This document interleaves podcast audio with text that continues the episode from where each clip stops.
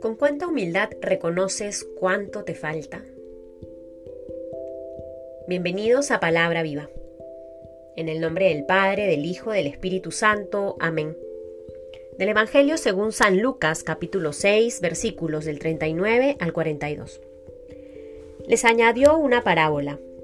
¿Podrá un ciego guiar a otro ciego? ¿No caerán los dos en el hoyo? ¿No está el discípulo por encima del maestro? Será como el maestro cuando esté perfectamente instruido. ¿Cómo es que miras la brisna que hay en el ojo de tu hermano y no reparas con la viga que hay en tu propio ojo? ¿Cómo puedes decir a tu hermano, hermano, deja que saque la brisna que hay en tu ojo, si no ves la viga que hay en el tuyo? Hipócrita, saca primero la viga de tu ojo, y entonces podrás ver para sacar la brisna que hay en el ojo de tu hermano. Palabra del Señor. El día de hoy se nos regala una nueva ocasión de seguir profundizando, ahondando en esta palabra que Dios nos regala. Nos regala para que podamos acercarnos cada vez más a la verdad de su amor, a la verdad de quién es Él y a la verdad de lo que somos.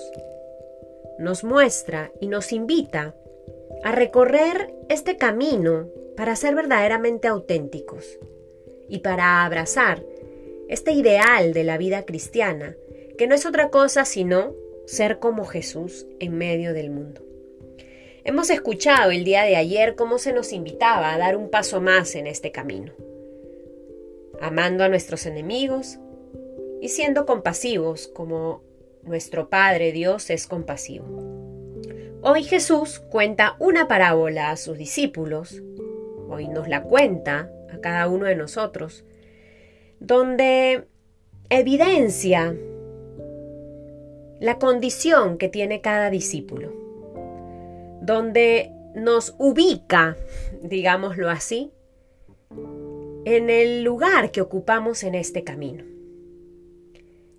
El Maestro es Él.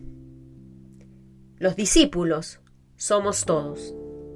A veces podemos caer en la tentación de pensar que por las características de nuestra personalidad o incluso por el tiempo que ya llevamos recorriendo nuestra vida cristiana, podemos pensar que tenemos la autoridad para decirle a los otros qué tienen que hacer y qué no tienen que hacer.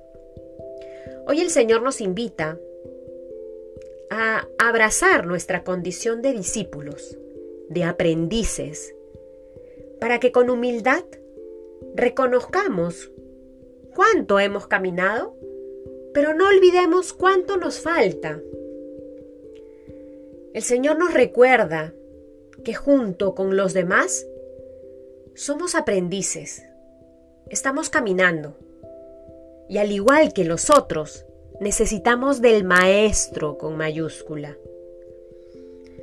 Esto en lo concreto nos enfrenta con que si bien es cierto, estamos llamados también a vivir la corrección fraterna de unos con otros, no podemos obviar la humildad de aceptar lo que somos y de reconocer nuestras carencias para que podamos ayudar mejor a los otros, es importante trabajar en cada uno.